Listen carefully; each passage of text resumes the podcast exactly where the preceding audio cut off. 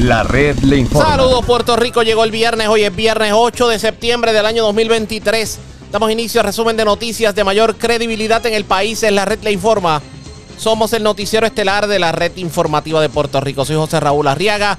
A esta hora de la tarde pasamos revistas sobre lo más importante acontecido y lo hacemos a través de las emisoras que forman parte de la red que son Cumbre, Éxitos 1570, el 1480, X61, Radio Grito y Red 93, www.redinformativa.net. Señores, las noticias ahora.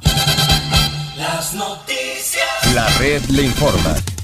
Y estas son las informaciones más importantes en la red le informa para hoy viernes 8 de septiembre. Corre y corre los terrenos invadidos en Salinas, Departamento de Recursos Naturales y el municipio solicitan ante el tribunal la demolición de todas las estructuras en el área del Camino del Indio. Departamento de Educación reparte hoy abanicos a la mayoría de las escuelas y algunos alcaldes como el de Río Grande hicieron su propia compra. Secretario General del Partido Nuevo Progresista dice que ya no aspirará a la delegación congresional. Irán Torres Montalvo asegura que se concentrará en que el PNP gane la gobernación, comisaría residente y la Asamblea Legislativa. Por fin, Acueducto llevará agua a los barrios más apartados de Lares desde Adjuntas, el barrio Bartolo. No tiene agua desde que Salud ordenó años atrás el cierre de la planta de filtros de Indiera Alta en Maricao. Radica medida que busca que los planes médicos no compren ni manejen hospitales. Hombre pide permiso para ir al baño al restaurante China Garden en Guayama y terminó llevándose 609 dólares de la caja registradora. Se llevan 30 mil dólares en efectivo y 35 mil en cannabis medicinal de dispensario Cura Verde en Vallanay de Atillo. Joven pierde la vida tras salir expulsada de un auto en accidente de tránsito en Vega Baja. Varias personas resultaron heridas. Asaltan y secuestran dama en Guaynabo, le llevaron dinero y un perro dálmata que compró en ese momento. Arrestan hombre en residencial de Añasco, le ocupan drogas y dinero en efectivo. Cargos criminales contra hombre por abusar sexualmente de joven en Guaynabo. Y meteorología advierte sobre riesgos marítimos ante el paso por el norte del huracán Lee. De hecho, aunque la agencia meteorológica puntualizó que el ciclón se moverá bien al norte de Puerto Rico, informó que las condiciones marítimas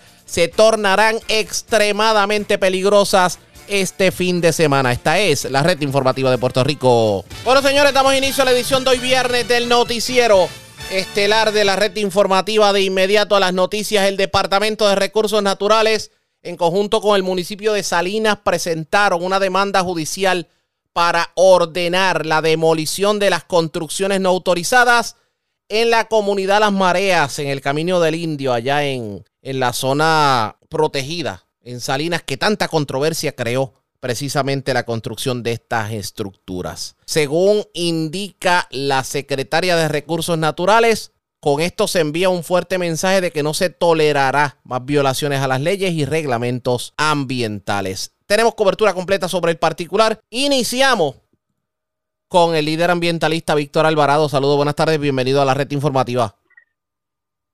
Saludos, buenas tardes, Ariaga, a ti y a todas las personas que siempre escuchan tu programa. Y gracias por compartir con nosotros. Bueno, con por lo menos dicen que esto puede ser el primer paso a que volvamos a ver este sector como lo que debió haber sido siempre, una zona protegida. Bueno, es, es importante que la agencia, y en este caso también la alcaldesa, que fueron las personas que permitieron que eso estuviera ocurriendo allí, ¿verdad? Eh, especialmente en el 2015, aunque esto es algo que viene de décadas, pero en el 2015 cuando comenzó esta parte de rellenar, ¿verdad? Con, con más ahínco de parte de algunas personas, los que permitieron pues esos recursos naturales del alcalde de Salinas, pues es bueno que ahora estén tomando acción gracias a las acciones, las manifestaciones, las protestas, ¿verdad? Y, y, y, y de que la opinión pública se tocó este tema.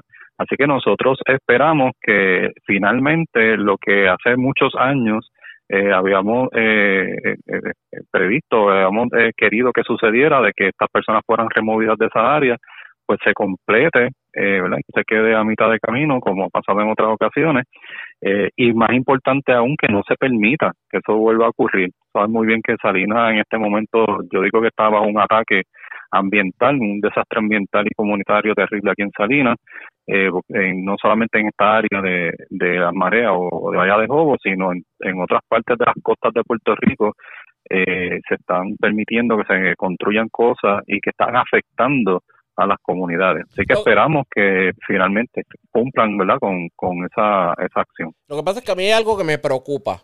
Tradicionalmente, cuando esto ocurre y ya y se remueve la gente que está haciendo daño al ambiente, ya el daño está hecho. Y no vemos un proceso para, para volver a, o por lo menos no miti- mitigar, o tal vez que, que el hábitat pueda ser, pueda ponerse tal y como estaba antes de. Y le voy a dar el ejemplo clásico. La Marina se fue de Vieques y los terrenos siguen igual. ¿Y cuánto llevamos? ¿20 años? Sí, uno lo que esperaría es que no solamente que se remueva, como muy bien tú dices, la, esa estructura, sino que incluso dentro de la, de la eh, ¿verdad? multa o de las acciones que se vayan a tomar con las personas, que también ellos pues tengan que aportar económicamente, ¿verdad? Lo que, lo que no sería fácil sería sacarlos y que el, el daño que está allí no, no aporten a eso. Y entonces tenga que seguir siendo el gobierno eh, el que el que invierta en restaurar eso a, su a su posición original. Así que yo creo que las personas que hicieron daño allí tienen también que aportar a, esa parte de, de regresar esos terrenos a, su estado original eh, y que y que se atienda también porque en esa área hay otros terrenos colindantes que no son de la reserva que también se siguen construyendo, que también se sigue eh, impactando el área de la zona marítimo terrestre y recursos naturales. No lo veo eh, que han dicho nada que van a hacer con esa otra área. Así que por un lado hay que eh, sacar a la gente de, allí eh, que, no debieran estar allí y por otro lado proteger eh, para que esto no vuelva a ocurrir, porque de, nada nos sirve sacar a estas personas y que en el futuro próximo vengan otras y entren allí y no haya una acción preventiva de parte del, de recursos naturales o de la alcaldesa de Salinas para que eso no vuelva a ocurrir. ¿Y qué hay de los daños? Las personas simplemente destruyen la propiedad y no hay ningún tipo de amonestación por el daño ocurrido. Esa es otra pregunta, ¿verdad? y precisamente por eso es que insisto en que como parte de las acciones que hay que tomar en contra de estas personas tienen que ser que ellos también aporten a la reparación eh, y de, del área eh, que como parte de la de la mitigación o de, o de volver esa área a su a su estado original las personas que hicieron el daño pues también aporten a que a que el área sea restaurada no se puede dejar que que simplemente lo sacamos y entonces se muden a otro sitio, quizás hacer el mismo daño en otra costa, en otro pueblo, eh, eso, eso en este país hay que detenerlo. Esto puede ser el inicio, o por lo menos lo pueden utilizar como ejemplo para otros lugares en Puerto Rico en donde está ocurriendo lo mismo. ¿Usted cree que llegó el momento de utilizar esta coyuntura y, y vamos a controlar los sectores que se supone que son protegidos? Ojalá y así fuera, ¿verdad? Porque sabemos que en Puerto Rico, alrededor de los de los eh, pueblos costeros, está ocurriendo muchas acciones como esta eh, y que no y que no se quede solamente en, en la acción aquí en Salinas. Eh, a mí me lleva preocupando mucho tiempo que yo he visto que la Secretaría de Recursos Naturales solamente reacciona eh, cuando hay protestas y manifestaciones en unos lugares específicos y sin embargo en otras costas que está pasando lo mismo no hay acciones. El Recursos Naturales no toma acciones porque eh, están accionando, están reaccionando a lo que ya ocurrió, no están, to- no están eh, tomando acciones preventivas. Así que nos gustaría que esto fuera el inicio, aunque no se resuelve solamente con eso, que hay que hacer como país, eh, hay que tomar muchas acciones para proteger estas áreas, no permitir que los amigos del alma vayan donde un alcalde donde el gobernador o un legislador y que entonces se le permita construir esto o aquellos que a lo mejor tienen un contacto eh, y tienen suficiente dinero para, para poder mover esto en la agencia y le den los permisos eh, o, o, que sin permiso construyan y no se tomen acciones inmediatamente, que esas otras cosas no sigan ocurriendo. Aquí, aquí como país tenemos que tomar acción en conjunto para que estas cosas no vuelvan a ocurrir y que donde ya ha ocurrido pues eh, se, se tomen acciones concretas. ¿Qué le dice a la Secretaría de Recursos Naturales a esta hora, tomando en consideración lo que se hizo?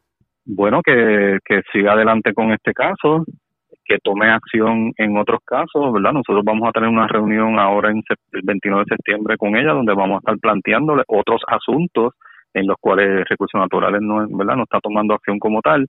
Eh, y pues que, Recursos Naturales por fin siga ¿verdad? que cumpla su deber en este caso de Salinas, pero que también tiene que cumplir su deber con todo lo que está ocurriendo en Puerto Rico y que en muchos casos eh, ha sido esa agencia la culpable de que se afecte los recursos, eh, ¿verdad? La naturaleza en, en, nuestro, en nuestra isla y que se le ha permitido a muchas personas eh, tener el poder para poder destruirla. Así que yo adelante con este caso, pero hay muchas otras cosas en Puerto Rico que también tienen que ser atendidas por la secretaria.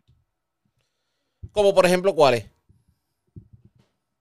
Bueno, aquí, por ejemplo, el año pasado la EPA eh, eh, eh, señaló que la planta de carbón de Guayama hizo, tiene 50 violaciones nuevas de contaminación de aire y que muchas de esas violaciones están son a leyes de Puerto Rico y yo no he visto, ni siquiera he escuchado a la Secretaría de Recursos Naturales decir nada sobre ese asunto de la planta de carbón y las violaciones que esa planta está haciendo y el efecto que tiene eso en el ambiente. Eh, otro ejemplo que te puedo poner aquí, de aquí mismo de Salinas, hay un aquí se construyó un puente ilegal encima del río Nigua y ese puente el año pasado durante el huracán Fiona desvió las aguas hacia las comunidades y hay eh, eh, empleados de los propios recursos naturales que han dicho que ellos nunca evaluaron ese puente, eso está por escrito y no y le hemos solicitado al Departamento de Recursos Naturales que nos dé eh, una reunión y que tome acción para remover inmediatamente ese puente y ahora estamos eh, ante en otra temporada de huracanes, posiblemente viene un huracán ya mismo por ahí y las comunidades van a ser afectadas otra vez y Recursos Naturales no ha tomado acción para remover ese puente ilegal que, que, que es un peligro para las comunidades cercanas. Y así por el estilo, hay otras tantas cosas que Recursos Naturales no está tomando acción y que nosotros entendemos que debe ser urgentemente. Estaremos pendientes, gracias por haber... Bueno, antes de irnos, porque la pregunta es clara. Obviamente ellos van al tribunal, pero los dueños de las residencias no se van a quedar de brazos cruzados. ¿Usted cree que verdaderamente se logre el desalojo total y la remoción y, y pues la, la demolición de las estructuras allí? Mira, eh, eso, esto no es la primera vez que se llevaba personas en esa área de los tribunales. Durante años, eh, Recursos Naturales estuvo tratando de sacar a las personas que estaban allí y no lo logró. Así que hay que ver qué va a pasar. Uno, uno no tiene mucha esperanza, pero eh, esperamos que ante la opinión pública, ante la presión que las organizaciones y las comunidades han estado haciendo en este caso, eh, pues al fin y al cabo se tome la decisión correcta por parte de los tribunales. Así que, pues, uno, uno no tiene mucha esperanza, pero vamos a ver. Yo, espero que esta vez, pues, pues sí se logre la remoción de, y, la, el rescate de esta área eh, de la reserva que está allí en Salinas, aquí en Salinas. Estaremos pendientes. Gracias por haber compartido con nosotros. Buenas tardes. Buenas tardes. Era el líder ambientalista Víctor Alvarado. De hecho, nosotros hicimos gestiones para hablar tanto con la Secretaría de Recursos Naturales como con la alcaldesa de Salinas. Ambas están reunidas y ustedes saben que cuando le dicen a uno reunido, ustedes saben lo que significa. Así que pues nosotros le dimos su espacio. Los micrófonos de la red están disponibles para ambas funcionarias si quieren hablar precisamente del tema y sobre el por qué entienden que a través de los tribunales es que van a lograr que se demuelan las estructuras. Estén pendientes, le vamos a dar seguimiento a esto, pero antes hacemos lo siguiente. Presentamos las condiciones del tiempo para hoy. Hoy viernes, una perturbación en la superficie impulsada por el huracán Lee se acerca a la región. Esto promoverá la actividad de lluvias y tormentas eléctricas durante la tarde. Se esperan condiciones climáticas variables este fin de semana a medida que el huracán Mi avanza hacia el noreste del área. Las condiciones costeras se deteriorarán desde este fin de semana hasta inicios de la próxima semana. En la red informativa de Puerto Rico, este fue el informe del tiempo. La red le informa. Señores, regresamos a la red le informa, el noticiero estelar de la red informativa Gracias por compartir con nosotros. El Departamento de Educación comenzó la entrega de abanicos en diversos planteles escolares debido a la ola de calor que está afectando al país desde principios del verano y que ha provocado múltiples protestas debido a condiciones de calor en que los estudiantes se encuentran tomando clase. Y según publicó el Departamento de Educación en las redes sociales, la agencia dice que se realizó la entrega de 21 mil abanicos a varias escuelas, una inversión de 1.4 millones de dólares. La pregunta es, abanicar el, el aire caliente eso será una solución. Pues sepa usted que el vicepresidente de la Asociación de Maestros de Puerto Rico, Raúl González, y el secretario general de la local sindical, Ángel Javier Pérez, le exigieron a la secretaria de Educación, Yanira Raíces, que acoja la propuesta del representante exclusivo de los maestros para que se implemente un horario que permita a los estudiantes salir temprano y minimizar el impacto del calor. Eso todavía no se ha hecho. Pero los municipios también están tomando sus medidas y el alcalde de Río Grande, Borí González, también comenzó a repartir abanicos. En entrevista con Charlie Robles del 1480, la red informativa en el noreste, escuchemos lo que dijo Borí González. Bueno, la realidad es que nosotros venimos haciendo un ejercicio desde mucho antes del comienzo de las clases, eh, sabiendo de la situación que ha estado pasando el país con la situación de, de, las temperaturas. Eh, nosotros siempre recibimos eh, peticiones constantemente de, de, donaciones para eh, consolas de aire mayormente y siempre lo hemos hecho. Eh, particularmente donamos aires a, salones de educación especial de, de grado de pre-Kindle y pues nunca hacemos la, el anuncio, da la situación que aumentó las peticiones para este año y nosotros tuvimos una reunión eh, para eh, cercano, entiendo que de mayo, por ahí, con el, el exsecretario de Educación en nuestra oficina mm. y una de las cosas que le presentamos fue la, la, la altas solicitudes de aires acondicionados de las escuelas. Lo que nos manifestaron es que ellos pues no contaban con los fondos en esta ocasión. Recuerdo que el año pasado eh, y hace dos años habían asignado recursos y nos habían dicho desde Fortaleza, mire alcalde, no compre aire, que se van que se le dieron fondos a las escuelas para atender el asunto. Pero, eh, confirmado por el mismo secretario, eh, este mismo año, eh, para más o menos para mayo, pues entonces comenzamos a hacer el ejercicio eh, y agudizándose la situación del calor para poder instalarle aire a, a, los salones que faltan. Ahora, ayer casualmente estuvimos con el director ejecutivo de edificios públicos y una de las cosas que nos hizo la salvedad es que, que los edificios aguanten la, la carga eléctrica, así que eso conllevaría también un proceso de que con el personal de electricidad que se haga lo propio para que no se afecte la carga eléctrica. Pero alcalde, ¿es verdad que compró 1.300 abanicos? Bueno, en cuanto a abanicos, son unos abanicos de mano, por los, eh, compré unos 600 de mano y unos 1300 que van al cuello, que son para los estudiantes más, más grandecitos. Ah, sí, que esos son como unos audífonos que de hecho me dicen que son y que buenísimos. Yo, ¿Usted sabe dónde yo he visto eso? En Disney. La gente anda con eso, ahora en esto de la escalera, anda con eso opuesto.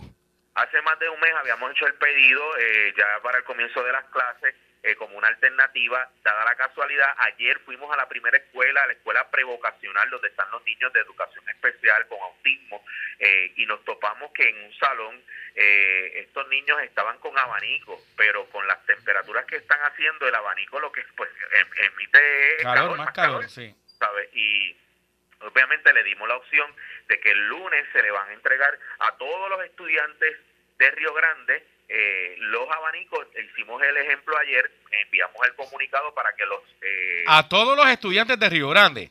Todos los estudiantes de Río, de las escuelas de Río Grande se le van a estar llevando, por eso, por eso es la gran cantidad wow. de abanicos este, portátiles. Y nada, dejándoles saber, como hoy es un día de receso para hablar del... Sí sí. de, de, la situación del calor, pues para que supieran que nosotros ya eh, tenemos el material aquí, entregamos en la primera escuela, en la escuela prevocacional, y de igual forma le dejamos saber con el comunicado que fueron autorizados las instalaciones de aire a todas las escuelas que nos hicieron peticiones de consola. Hay escuelas que, que piden para 10 salones, para 6 salones, eh, para oficinas de, de, Alcalde, ¿y esos abanicos del cuello, eso va ready para usarse? O sea, ya con sus baterías y todos.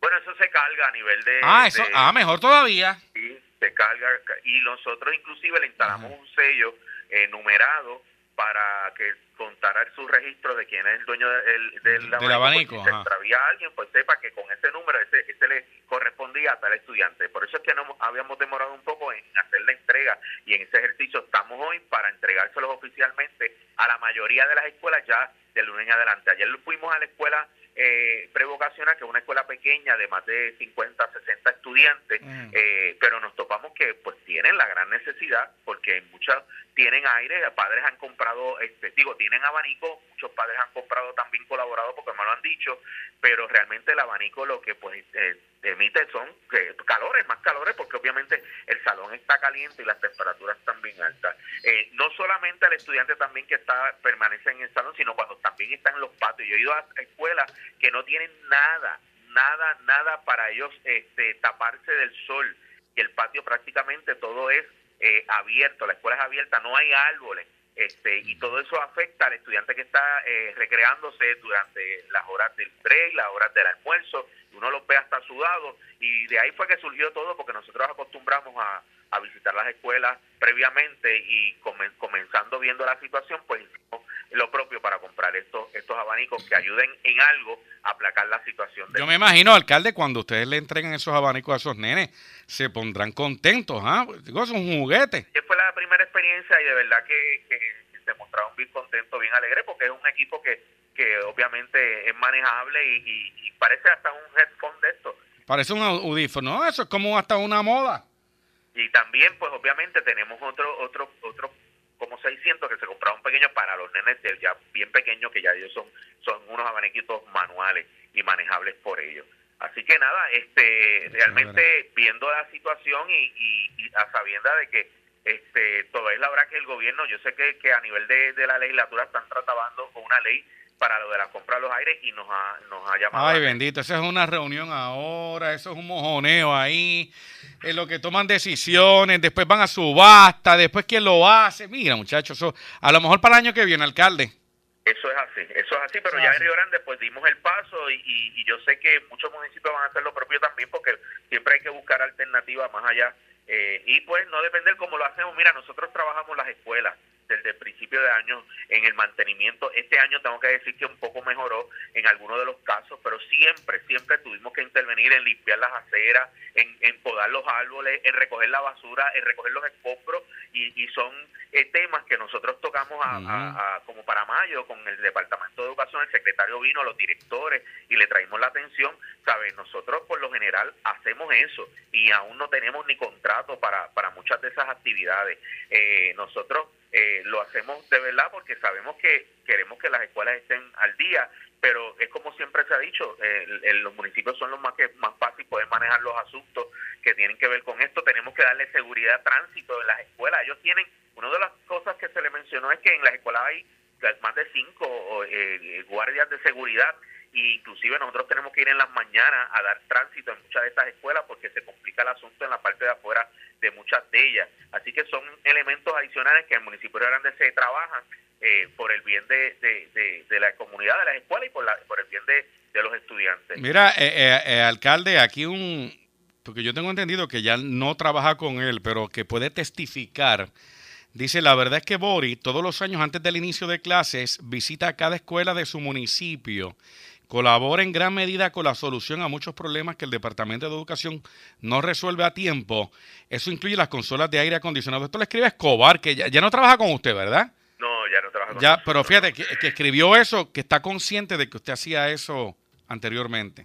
Mira, Charlie, el año pasado hubo una escuela, la escuela superior, estuvo más de seis meses esperando por una bomba de agua. Y los estudiantes inclusive le tuvieron que, tuvieron que el periodo de clase hacerlo corto tiempo eh, pero estuvimos ahí encima del departamento, pues inclusive nos ofrecimos a comprarle el equipo, era una bomba un poco costosa, pero, pero realmente teníamos que todos los días estar llevándole eh, tanques de agua, botellas de agua, eh, y no fue fácil. Eh, el, trámite de la compra, de inclusive tuve que llamar a, llamamos al representante Johnny Méndez, tuvimos que, abogar y, y, impulsar para que esto se pudiera dar, pero casi, eh, te diría, casi seis meses por espera de una bomba para ah, que esta escuela pudiera eh, poner a funcionar el sistema de agua potable y el bombeo a, la misma.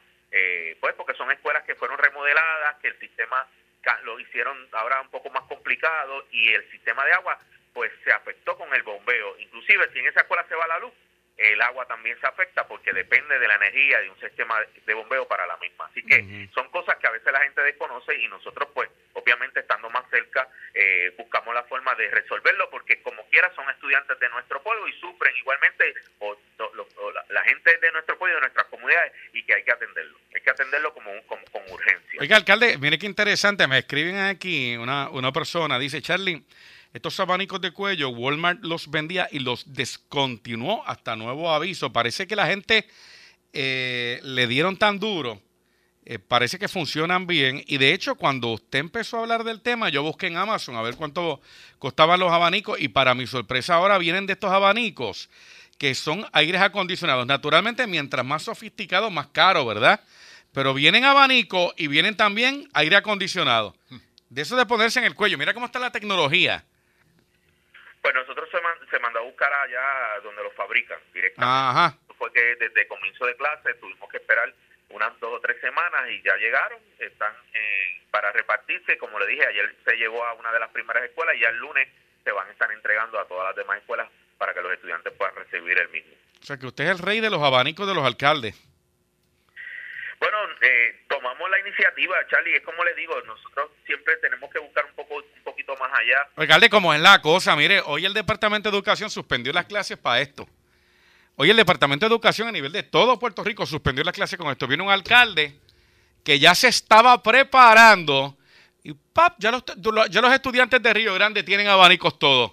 Eh, yo estoy seguro que eso va a ser noticia hoy.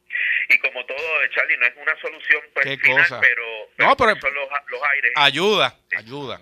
La pregunta es cuánto va a ayudar precisamente la colocación de abanicos y si con esta compra que hizo el Departamento de Educación a nivel central y la que han hecho los alcaldes como el alcalde de Río Grande, Borio González, pues va, va a llegar un momento en que el Departamento de Educación va a decir, bueno, pues esto de los aires acondicionados Vamos a posponerlo por el momento. A esto tenemos que darle seguimiento pendientes a la red informativa. La red le informa. A la pausa, cuando regresemos en esta edición de hoy del Noticiero Estelar de la red informativa, se está radicando una medida en el Senado de Puerto Rico que pretende ponerle una traba a las aseguradoras para comprar y administrar hospitales. Medida del senador Carmelo Ríos con el que hablamos luego de la pausa. Regresamos en esta edición de hoy viernes del Noticiero Estelar de la red informativa. La red le informa. Señores, regresamos a la red le informa. Somos el noticiero estelar de la red informativa de Puerto Rico. Gracias por compartir con nosotros. Se cocina en la legislatura de Puerto Rico un proyecto para prohibirle a las aseguradoras que se metan al mundo de los hospitales, o sea, que adquieran hospitales quebrados o que simplemente decidan controlar la salud de Puerto Rico. ¿A qué nos referimos? La medida es del senador Carmelo Ríos. Tuvimos la oportunidad de hablar con él la mañana de hoy. Esto fue lo que nos dijo sobre el particular. el momento de hacer esta entrevista es para hacer varias cosas. Primero, empezar la discusión de lo que está pasando en el sistema de salud de Puerto Rico. El sistema de salud de Puerto Rico, algunos plantean que hay crisis. Yo he escuchado al secretario de salud diciendo, no hay crisis, tenemos camas, tenemos médicos, pero se está dando sin duda alguna algo que no debería ser, que es que las aseguradoras están tomando el rol eh, de los hospitales cosa que es un conflicto en mi, interpretación, porque las aseguradoras están para administrar y mantener un costo dentro de lo que es la salud y la buena práctica y, evitar que haya un uso desmedido del sistema. Sin embargo, si de momento tú tienes unas aseguradoras que lo que hacen es comprar riesgo, que es el diseño de las aseguradoras, que ahora tienen el conflicto también de administrar ellos para su pecunio en un hospital, pues siempre va a ganar la aseguradora porque es la que más dinero deja, porque no, no, no genera tanta ingreso, no genera tanto gasto en empleomanía, una aseguradora versus un hospital que tiene que pagar médico, enfermera, el edificio, el mantenimiento y una aseguradora es otra cosa. Me dije. Entonces, de momento, de, momento, esto es lo que va a pasar. Va a tener la aseguradora que sopesar si gana más dinero o menos. Y va a apostar a ganar más dinero, porque ese es el negocio. Por lo tanto, verás entonces personas que querían que esté la sala de emergencia, pues, en vez de cinco días van a estar tres.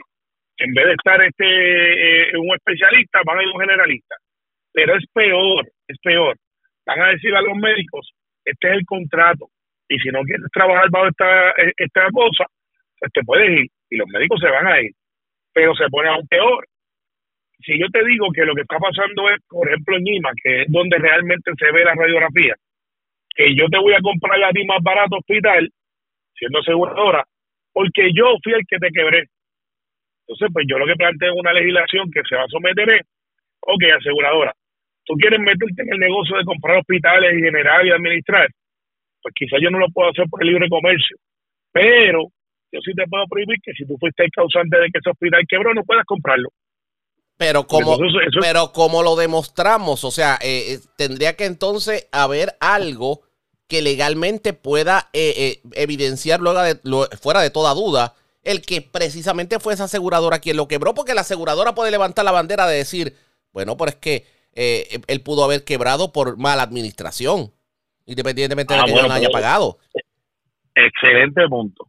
Pues en eso, por eso que yo estoy en el proyecto de ley que estoy diseñando y que estoy trabajando en los detalles finales, que haya una junta evaluadora para que ver si esa compra se pueda. Y entre ellos va a estar el Departamento de Salud, la Oficina del Procurador del Paciente. Eh, estoy viendo si meto acceso o no para que las aseguradoras tengan algún hearsay. Y estoy viendo cómo entonces, dentro de esos tres o posiblemente cuatro evaluadores, se diga, ok, esta persona jurídica pudiera comprar porque no es una matriz, no es una, una troncal, no es una filial de esta otra este aseguradora o compañía que fue culpable o que tiene deudas sustanciales o deudas, punto, con el hospital que piensan comprar. Le hago la de esa manera evitamos esa, clase de conflicto. Pero esto no afectaría a las instituciones que ya son parte de, aseguradoras. Por ejemplo, el caso de, los hospitales Metro Pavía con First Medical, el caso de los hospitales del, del sistema de salud Menonita con Menonita, el caso de, de las multiclínicas con MMM, el caso de auxilio. Eso no afectaría. A mí no me gusta. No lo afectaría porque ya están ahí eh, y, sería un disloque. A mí no me gusta ese modelo, dicho sea de paso no me gusta por lo que te expliqué de cómo los médicos se quejan de que pues están dentro de una cláusula que la aceptan o no trabajan. Y pues algunos dicen, pues me voy a trabajar a otro lado. Pero eso está ahí ya. Así que sería también de mi parte el yo decir, voy a darle para atrás a todo esto que ya está establecido. Esa no es la intención. La intención es que como yo veo que esto va a seguir, como yo veo que eh, de las 68 entidades hospitalarias, por lo que estoy observando y personas que saben de esto me dicen, esto va a ser la moda. Y después vienen por encima los laboratorios, para los laboratorios de la comunidad. Y después van a empezar a hacer una cosa que va a terminar en un monopolio eh, ilegal, siendo ilegal, porque van a utilizar el subterfugio de matrices, de compañías, pero va a ser el mismo fin, que es que un mismo dueño, los mismos accionistas van a tener el control de la salud. Y eso no es bueno ni para la clase médica, ni para el paciente, ni para la libre competencia. Así que evitando eso, sin entrar en el mercado de capitalista, que es lo que nosotros vivimos, pues vamos a tratar de hacer lo que sea una, una lucha justa. Senador, ¿cómo es que nosotros como pueblo hemos caído en que en vez de que el médico decida por la salud del paciente, tenga que decidir la aseguradora? Y ahí va otra legislación no la estoy mezclando con esta, pero te lo digo aquí en premisa. Eh, hablando con el doctor eh, Carlos Santiago, un doctor muy reconocido de manejar la salud de Bayamón, él me dice, muchos de los médicos que son revocados son por la aseguradora y un protocolo establecido por enfermeras graduadas. Así que la solución a eso es que para que pueda darse esa revocación o esa segunda opinión, que tiene el peso del tratamiento y quién se lo da, tiene que ser por un par de igual eh, o mayor entrenamiento. O sea, si un especialista da un medicamento para una condición de la garganta, pues tiene que ser un especialista que esté entrenado para esa condición de la garganta. No puede ser una enfermedad graduada con un libro de protocolo. Eso no puede ser. Y eso va a evitar que tengamos la práctica de que una enfermera graduada que tiene conocimiento eh, amplio sobre la salud, pero no son médicos, pueda decirle a un médico mire, ese tratamiento que usted está dando no es, porque la enfermera tiene un conflicto, y el conflicto es que trabaja para una aseguradora que recompensa el cortar gastos. Y pues hay pacientes que abusan del sistema, pero la inmensa mayoría no. Y pues recordemos que el conflicto que tiene es que si tú quieres apelar esa decisión, siendo el médico, adivina dónde tienes que apelarla. Con la aseguradora. Entonces, pues, no hay manera de ganar y el paciente se ve afectado.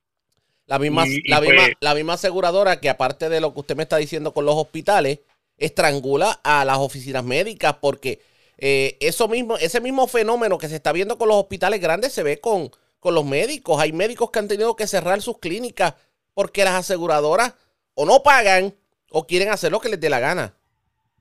Pero si tú miras el padrón de pago de las aseguradoras que tienen sus clínicas, vas a ver que a sus clínicas le pagan a tiempo. Entonces, ¿cómo es que no le pagan a tiempo a los demás? Y ahí se ve, ahí se ve, ahí se ve el modelo, es un modelo deficiente. Así que eh, yo lo que planteo son tres etapas. La primera que voy a traer es esta de los hospitales y la compra de los hospitales. La segunda va a ser la revocación de las opiniones médicas. Y la tercera, y la más complicada, admito, es la de los PBM, que son los que regulan el precio de los fármacos. Aquí tú tienes, es irónico, yo lo vi hace poco.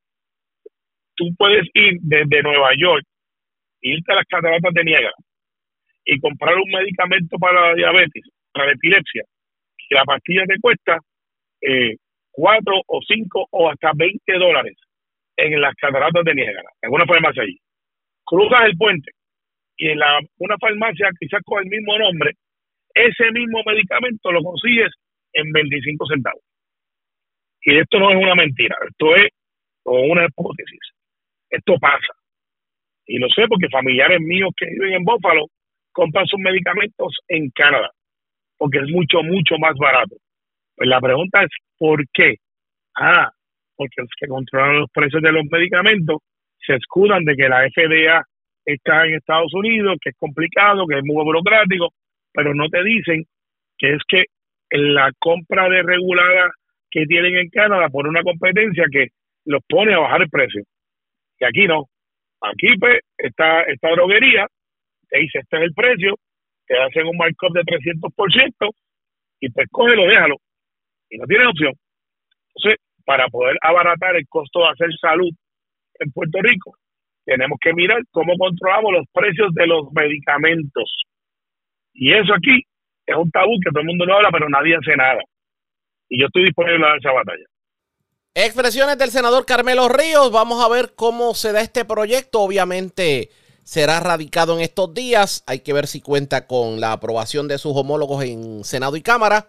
Ustedes pendientes a la red informativa. La red le informa. Cuando regresemos vamos a noticias del ámbito policíaco, entre las que tenemos que destacar encontrar una persona muerta en una residencia de Vieques también.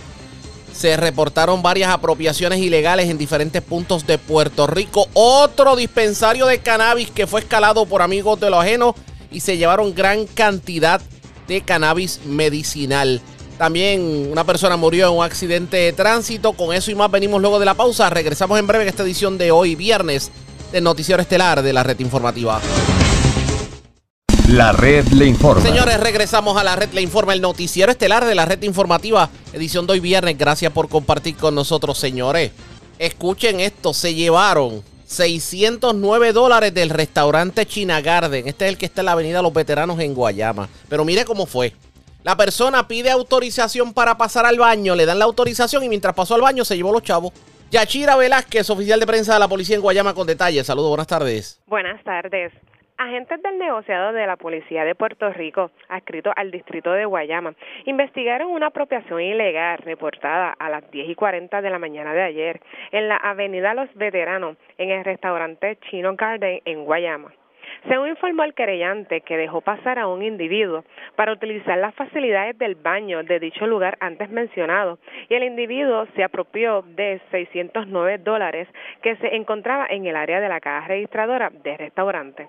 La agente Mirna Rivera, del negociado de la Policía de Puerto Rico, adscrito al distrito de Guayama, realizó la investigación preliminar del caso y refirió el mismo al personal del Cuerpo de Investigaciones Criminales de Guayama para que continúen con la investigación correspondiente.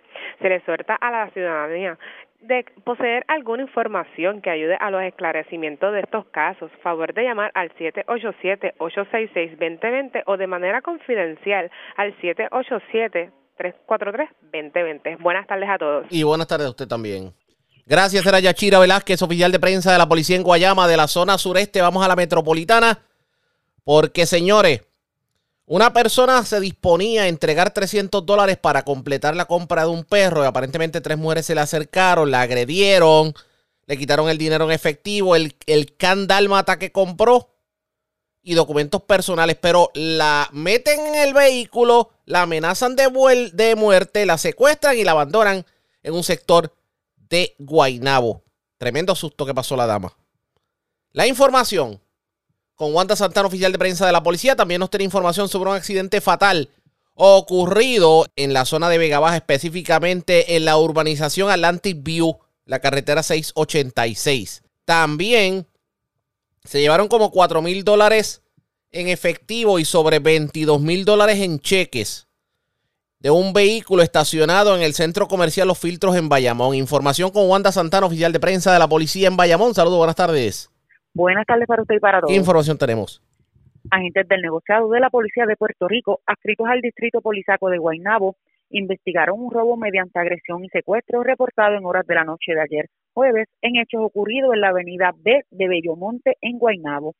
Alegó la perjudicada que mientras se disponía a entregar 300 dólares para completar la compra de un can, tres mujeres se le acercaron y la agredieron en diferentes partes del cuerpo, con las manos y pies, despojándola del dinero en efectivo, el can de raza dálmata, un teléfono celular y una cartera la cual contenía 100 dólares en efectivo y documentos personales. Acto seguido, la impulsaron en el interior del vehículo en el área del baúl, manifestándole amenazas de muerte y luego de dar varias vueltas la abandonaron en el área del cementerio Bellomonte en el mencionado municipio. Posteriormente, la perjudicada se personó al cuartel de la policía a realizar la querella, donde fue transportada por la policía a una institución hospitalaria, siendo atendida por el médico de turno, quien diagnosticó hematomas en todo el cuerpo y una herida en la ceja, siendo dada de alta y condición estable. Por otra parte, se investigó una apropiación ilegal de dinero en un vehículo reportada a las nueve de la noche de ayer, ocurrido en el área del estacionamiento del Centro Comercial Los Filtros en Bayamón. Al igual que querellante, que dejó el vehículo Nissan Sentra del año 2013 estacionado en el lugar antes mencionado, y el dispositivo eléctrico que controla los seguros del mismo se activó, dejando libre acceso al baúl, donde alguien se apropió de una funda con 4.374 dólares en efectivo correspondiente a un depósito. Además, se apropiaron de varios cheques de sucursales bancarias valorados en 22.800 dólares aproximadamente. Por último, un accidente de auto de carácter fatal con objeto fijo fue reportado a las 10 y 22 de la noche de ayer, ocurrido en el kilómetro 10.6 frente al establecimiento comercial Para Playa en la carretera 686 del barrio Yiguada en Vega Baja. De acuerdo a la información, el conductor de un vehículo Ford del año 2013, color blanco, manejaba una velocidad la cual no le permitió mantener el control y dominio del volante, dando a lugar que por tal descuido impactara con la parte lateral derecha un poste del tendido eléctrico y varios bancos de concreto que ubican en el estacionamiento del establecimiento, abandonando este a pie la escena. Relacionado a los hechos, una pasajera del asiento posterior identificada como Lara Camila González Ortiz, de 21 años y residente en Vega Baja, salió expulsada del vehículo cayendo al pavimento, recibiendo heridas de gravedad que le ocasionaron la muerte, mientras que el pasajero de la parte frontal, Félix Quiñones Rosario, residente en Manatí, fue transportado al hospital Wilma Vázquez de Vega Baja en condición estable. El agente Jonathan López, adscrito a la División de Patrulla Carreteras de Manatí del negociado de la Policía de Puerto Rico, y el fiscal Roberto Hernández investigaron preliminarmente los hechos, los cuales fueron referidos a la División de Homicidios del 6C de Vega Baja. Sería todo. Buenas tardes. Y buenas tardes para usted también. Gracias, era Wanda Santana, oficial de prensa de la policía en Bayamón, de la zona norte. Vamos al oeste de Puerto Rico. Arrestaron a un hombre de 52 años en Añasco. Aparentemente a esta persona se había intervenido y se le había ocupado 42 bolsas de marihuana y 517 dólares en efectivo. Información con Manuel Cruz, oficial de prensa de la policía en Mayagüez. Saludos, buenas tardes. Saludos, buenas tardes. En horas de la tarde del 6 de septiembre, en el residencial Francisco Figueroa de Añasco, el agente Alexis Ramírez, en unión al sargento David Cabana, escritos al negociado de la policía, distrito de Añasco, arrestaron a Alexis Humberto Vélez Rodríguez, de 52 años, este residente del mencionado residencial El mismo tenía una orden de arresto por violación a la ley de sustancias controladas con una fianza de 15 mil dólares expedida por el juez Miguel Alameda Ramírez del Tribunal de Mayagüez.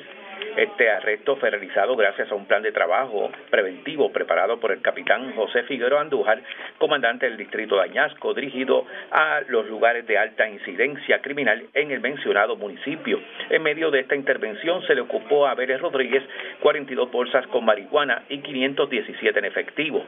Vélez Rodríguez fue llevado en horas de la tarde de ayer ante la presencia del juez Luis Padilla Galeano, quien luego de examinar la prueba de los nuevos cargos por violación a la ley de sustancias controladas, le encontró causa imponiéndole una fianza de mil dólares en adición a la fianza anterior para eh, una fianza global de 16 mil, la cual no prestó siendo ingresado en la cárcel Las Cucharas de Ponce. La vista preliminar fue eh, pautada para el 21 de septiembre de este año en curso.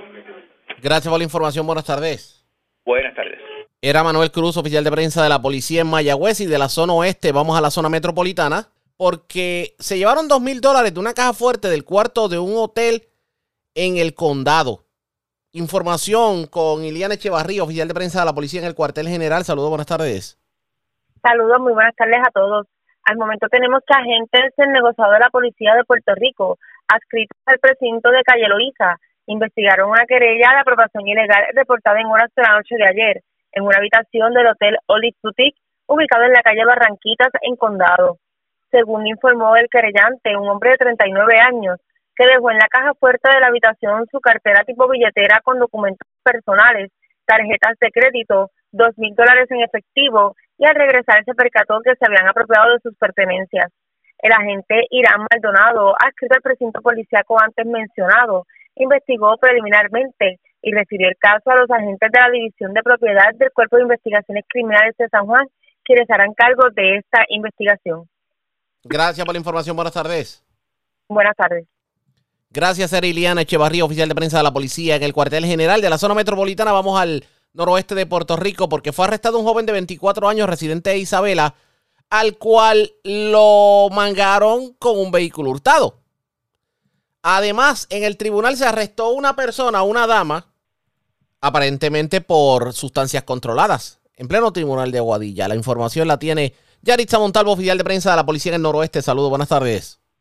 Saludos, buenas tardes, Riagatí, a todos nuestros radios escuchas. Así es, en la tarde de ayer, efectivos de negocio de inteligencia y arrestos del área de Aguadilla arrestó a Yajaira Vega Hernández, de 43 años, residente de Aguadilla. Contra esta pesaba una orden de arresto con una fianza de 30 mil dólares por violación a la ley de sustancias controladas. La intervención fue llevada ante la consideración, la intervenida, debo decir, fue llevada ante la consideración del juez Orlando Avilés Santiago, quien le realizó las advertencias de ley al no prestar la fianza impuesta, ordenó su ingreso a la institución correccional de Bayamón. La intervención estuvo a cargo de la agente Jorge Cordero López, quien supervisado por el sargento Raymond Vélez González y el director, el teniente Edgar Valle Cortés de esa unidad. Mientras que por otra parte, personal del Distrito Policiaco de Isabela, adscrito negociador de la Policía de Puerto Rico, arrestó a Wilber Morales Nieves, de 24 años y residente de Isabela, por posesión de vehículo hurtado.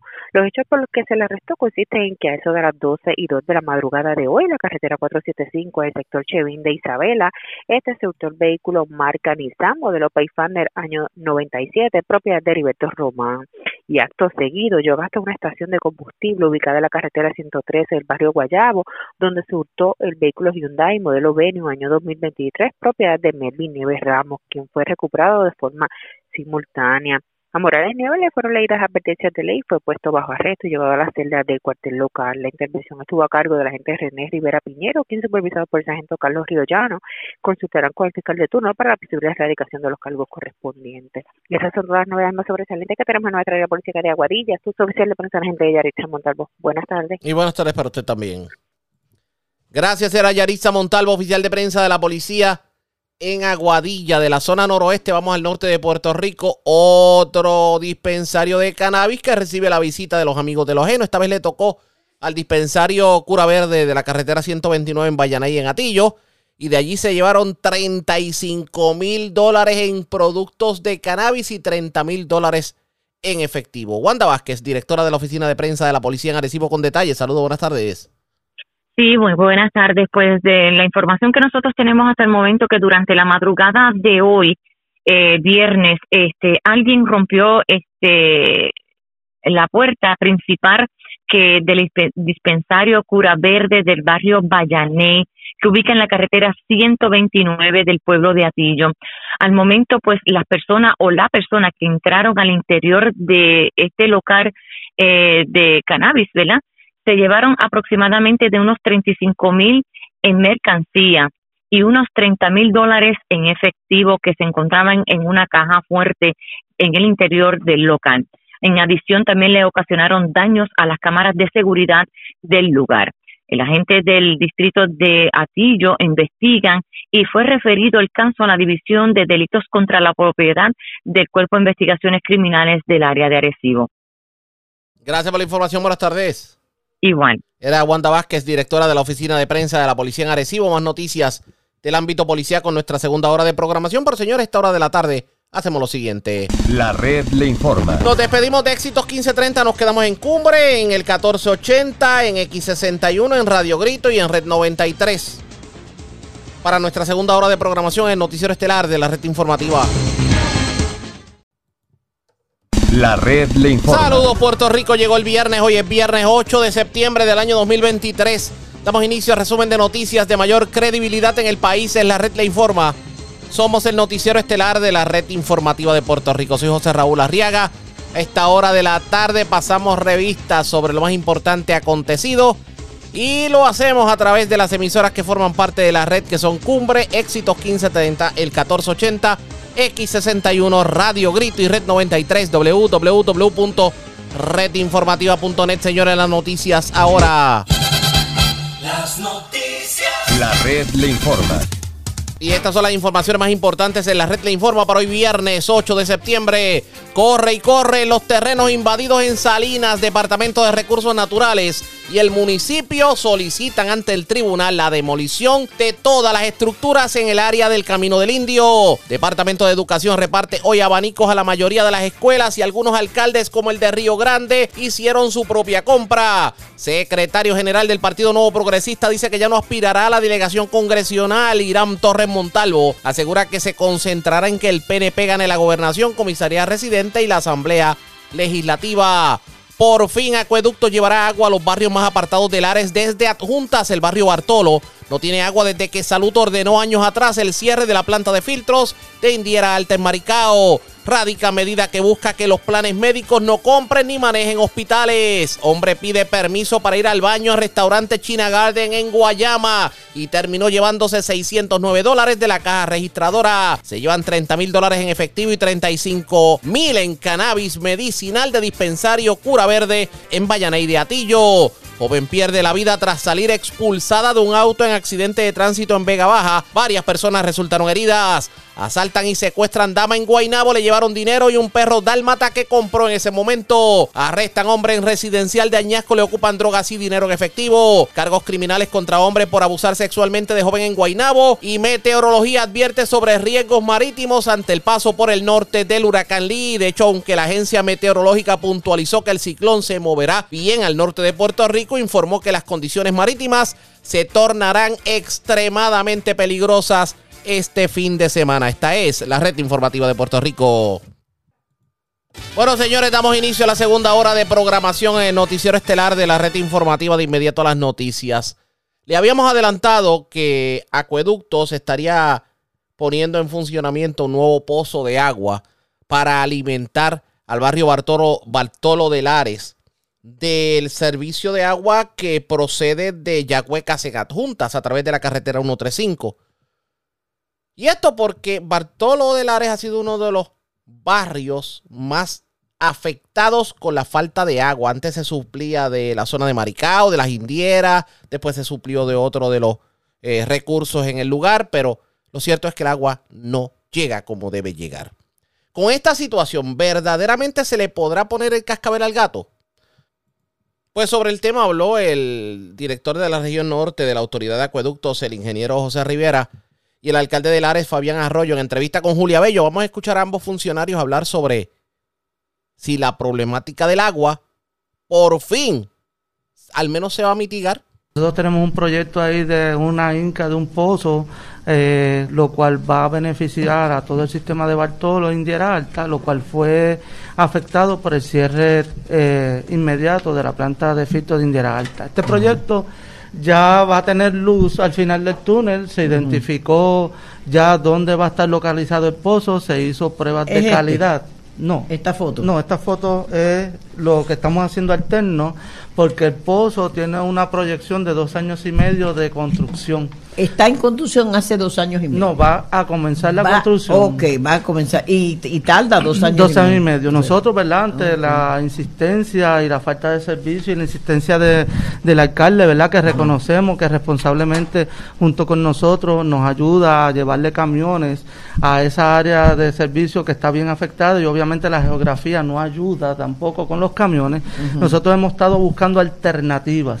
Entre las alternativas, ¿verdad? Este dándole estatus completo, hincamos pozos en el área de Indiera Alta, lo cual no rindieron fruto. Eh, luego de esto, lo que hicimos fue que extendimos el área de servicio de Yahueca, una planta que es de la región sur, lo extendimos por el sistema de gravedad, pero lamentablemente por la geografía no llegó hasta donde nosotros eh, queríamos que llegara, ¿verdad? Que era el tanque Bartolo. A esta necesidad y que ya salió por fin el proyecto, pero se tarda dos años y medio, ya que ese proyecto conlleva toda una infraestructura nueva, tanto de tubería como de energía eléctrica, eh, es que se tarda demasiado. Así que eh, nosotros como equipo comenzamos a hacer una estación temporera con el servicio que viene de Yahueca que nos dieron por gravedad y nosotros proyectamos como mínimo en dos semanas poder ah, poner a operar esa estación temporera. Muy bien. Esa estación temporera va a estar en la carretera 135, eh, la vamos a operar con generador, le vamos a poner ilu- iluminación, le vamos a hacer ciertas cosas de seguridad, le pedimos a nuestros residentes, ¿verdad?, que nos ayuden a proteger esa, esa estructura temporera que estamos haciendo, porque va a beneficiar a cerca de 220 clientes que en estos momentos eh, tienen ausencia de servicio, y cuando decimos ausencia de servicio es ausencia de servicio. Cero, cero. No podemos llevarle agua todos los días como se requiere, así que estamos haciendo esta inversión, esta es una inversión cerca de 20 mil dólares a 30 mil dólares con fondos puramente del área operacional y todo el trabajo se ha hecho con el personal de acueducto, la mejora, el panel, la estación de bomba, todo. Así que nosotros nos- estamos dando este estatus después de que pongamos a operar la, la estación, ¿verdad? Podemos venir a, a hacerlo público nuevamente y ver cómo se comporta el sistema y que nos digan qué cosas, porque nuestra intención es mejorar esa área de servicio, lo que sale el proyecto, que definitivamente, gracias a Dios, ese pozo ya dio la pasó la prueba de calidad en Estados Unidos y la de capacidad, que era sumamente importante para nosotros, para darle estabilidad a lo que es el sistema de Indiera. Entonces me está diciendo que esto es de momento provisional en lo que ustedes van a tardar estos dos años y medio hincando el pozo que es el que va a quedarse provisional para alimentar a toda esta gente. El pozo es el proyecto final y que es el que le va a dar la estabilidad y va a estar 100% operando. Eh, el pozo va a estar localizado en el municipio de Maricao y le va a dar servicio a todos nuestros clientes de Indiera Alta. ¿Y esa, esa agua del pozo eh, provisional, de dónde que viene?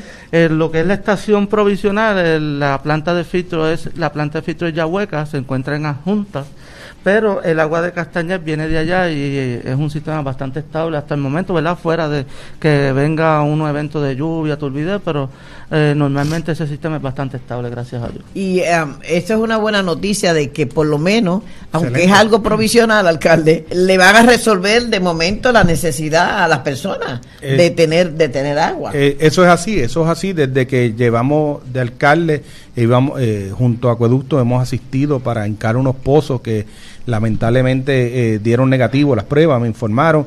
En uno, eh, eh, me acuerdo que fue bastante eh, peligroso donde fuimos, pero se logró, no dio positivo la cantidad de galonaje, los el pozo se ha ido cerrando, se han agotado las alternativas, una planta vía se, trató de reabrir, eh, no se pudo, así que agradecemos a, Acueducto por, por esta eh, gestión, darle agua al- a, a la gente de, de Bartolo y Calvache, ¿no? que es lo más que eh, eh, van a coger agua, que doña Julia, y, y- y quiero reconocer en ese mismo eh, sentido. Ahora mismo eh, muchos de ellos salen a las 4 a trabajar, la compañía privada que envía acueducto a veces está eh, ciertas horas, pero yo envío el, eh, al director nuevo, le envío mi, el contacto, él le llama y al otro día, al mismo día está el camión de agua de la compañía privada, así que agradecemos esa gestión, pero ya, ya era necesario que mi gente de Bartolo eh, y Calvache, pero Bartolo tenga agua. Así que es buenas noticias, vamos a, hacer ¿Y ¿Cuándo se va a abrir el grifo?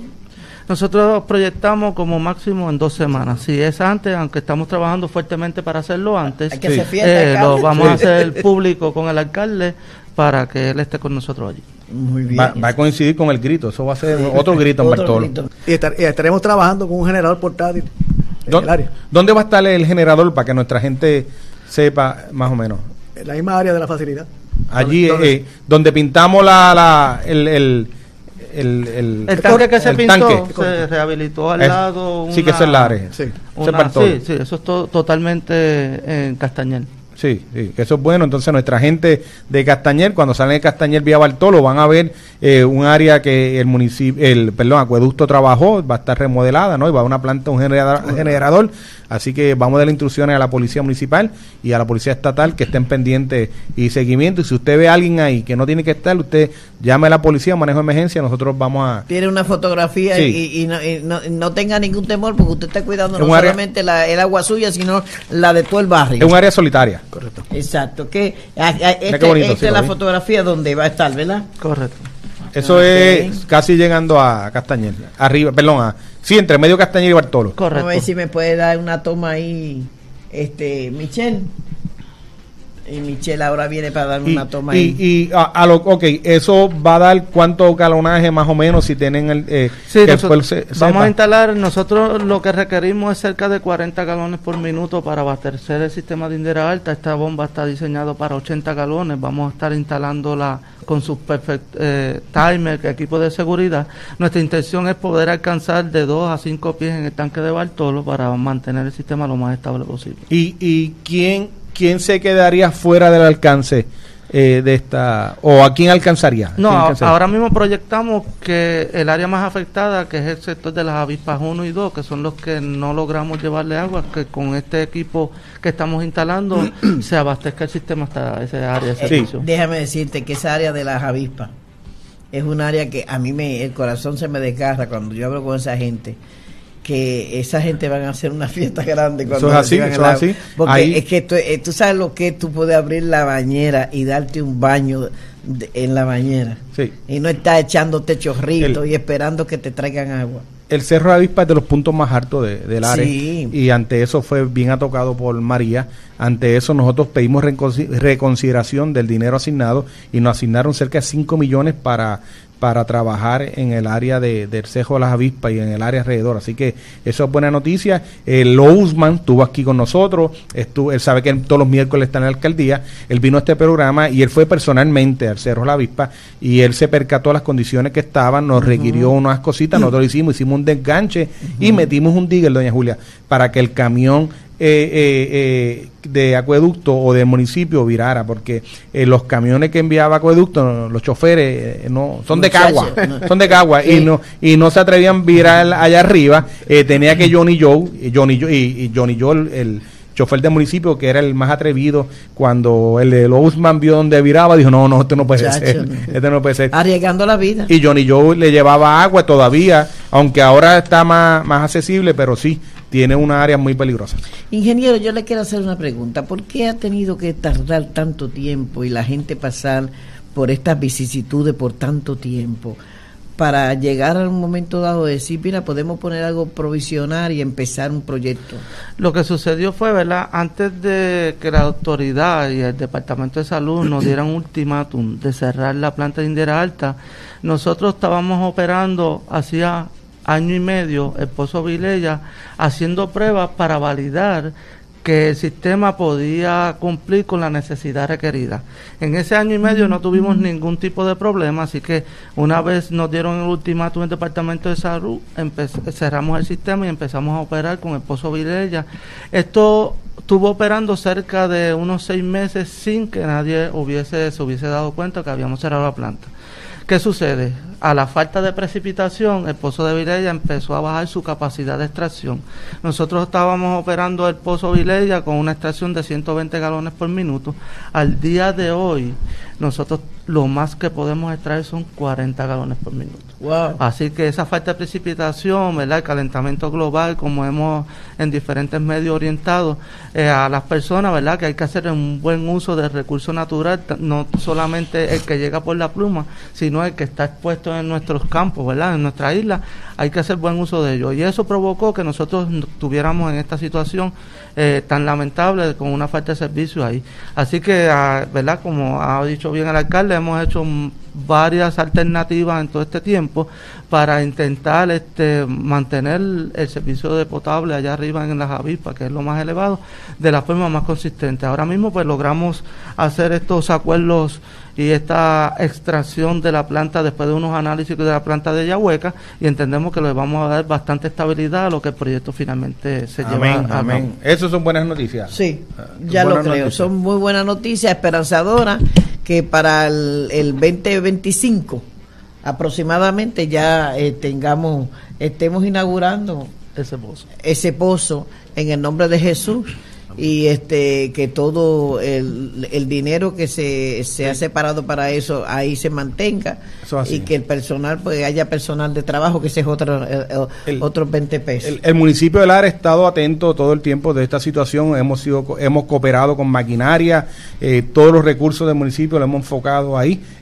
Cada vez que nos piden una ayuda lo estamos 100% porque reconocemos la situación difícil que están viviendo nuestros amigos Bartolo, pero por fin agradecido, vuelvo y repito, no tengo palabras de agradecimiento eh, a nombre de, de, Bartolo, a nombre de, de la gente linda de Castañer, mil gracias, vamos, vamos al municipio a continuar cooperando para que no falle, ¿no? Y que eh, no se pierda ni una gotita de agua, por eso es importante que si usted ve un salidero, usted me llame a mí, yo me, una vez yo veo un salidero, yo eh, se lo envío a los distintos compañeros de acueducto, sea donde sea, sea, yo me paro, yo veo un charco de agua, lo tiro, a veces Eric me dice, eso no es de Eso no es de acueducto, es otra cosa, pero se lo envío.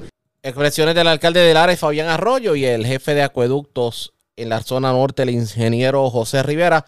Vamos a ver si con esto se le pone el cascabel al gato, al menos para estos barrios que están más apartados del casco urbano de Lares y que colindan con Yauco y con Maricao, que son los barrios más complicados en cuanto al servicio de agua potable se refiere, luego de que cerraran la planta de filtros de Indiera Alta en, en la zona entre Maricao y Yauco por eh, órdenes del Departamento de Salud. ¿Qué terminará ocurriendo? Pendientes a la red informativa. Presentamos las condiciones del tiempo para hoy. Hoy viernes, una perturbación en la superficie impulsada por el huracán Lee se acerca a la región. Esto promoverá la actividad de lluvias y tormentas eléctricas durante la tarde. Se esperan condiciones climáticas variables este fin de semana a medida que el huracán Mi avanza hacia el noreste del área. Las condiciones costeras se deteriorarán desde este fin de semana hasta inicios de la próxima semana.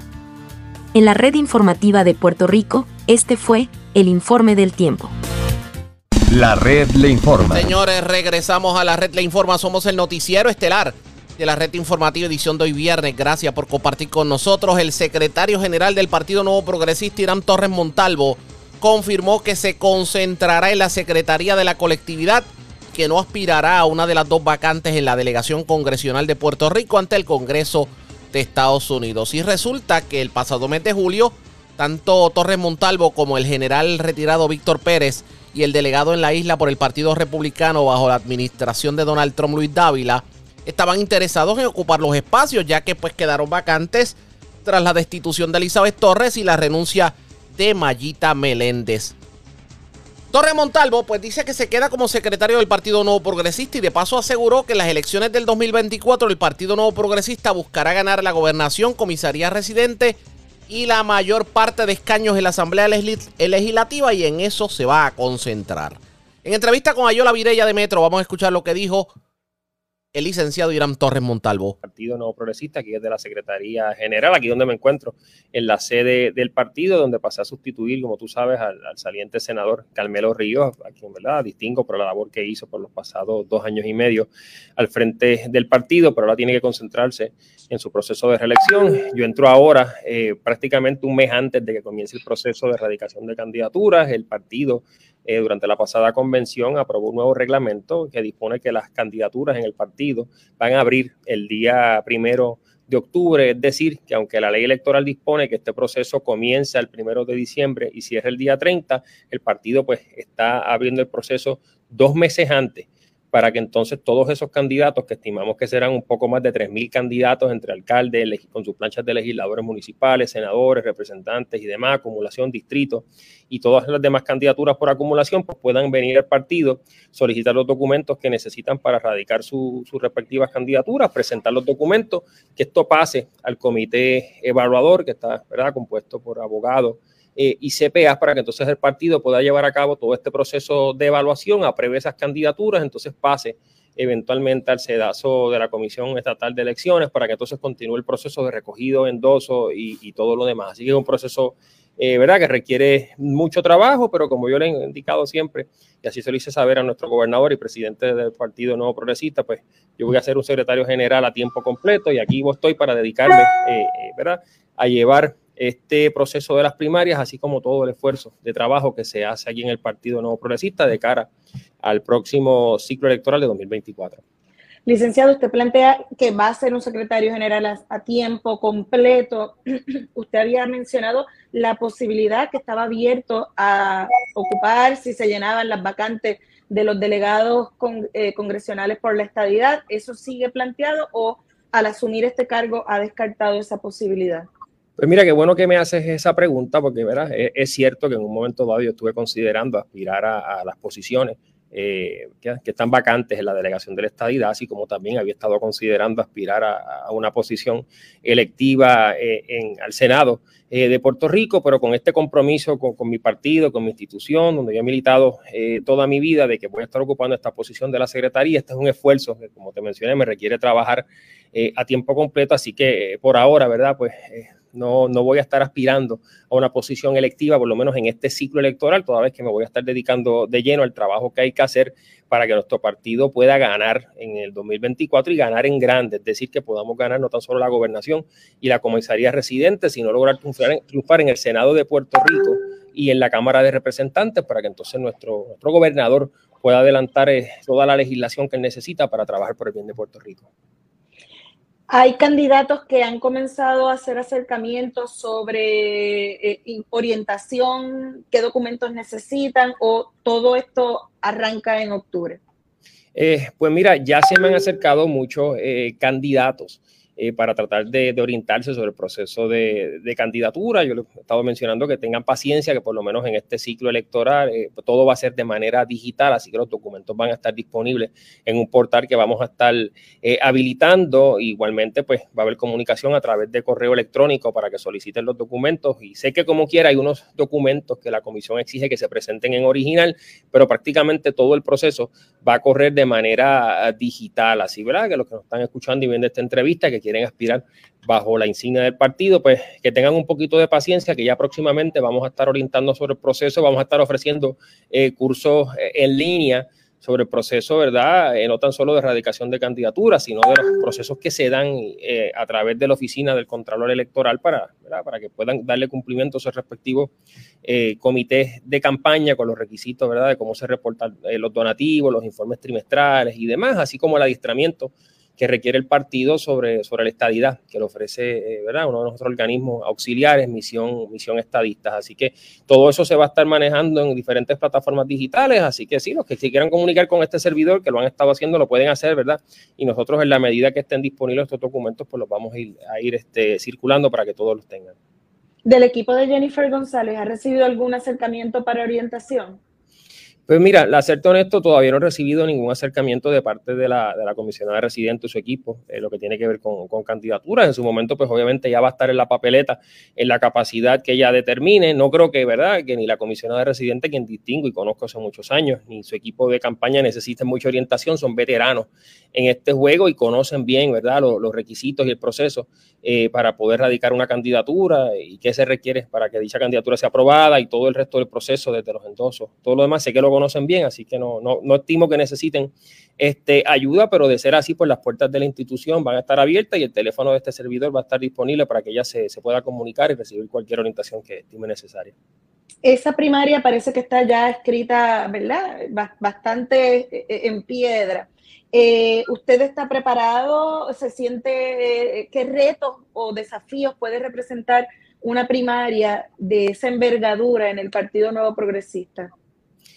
Pues mira, nuestro partido es un partido que se ha distinguido por, permitir las primarias en todas las candidaturas.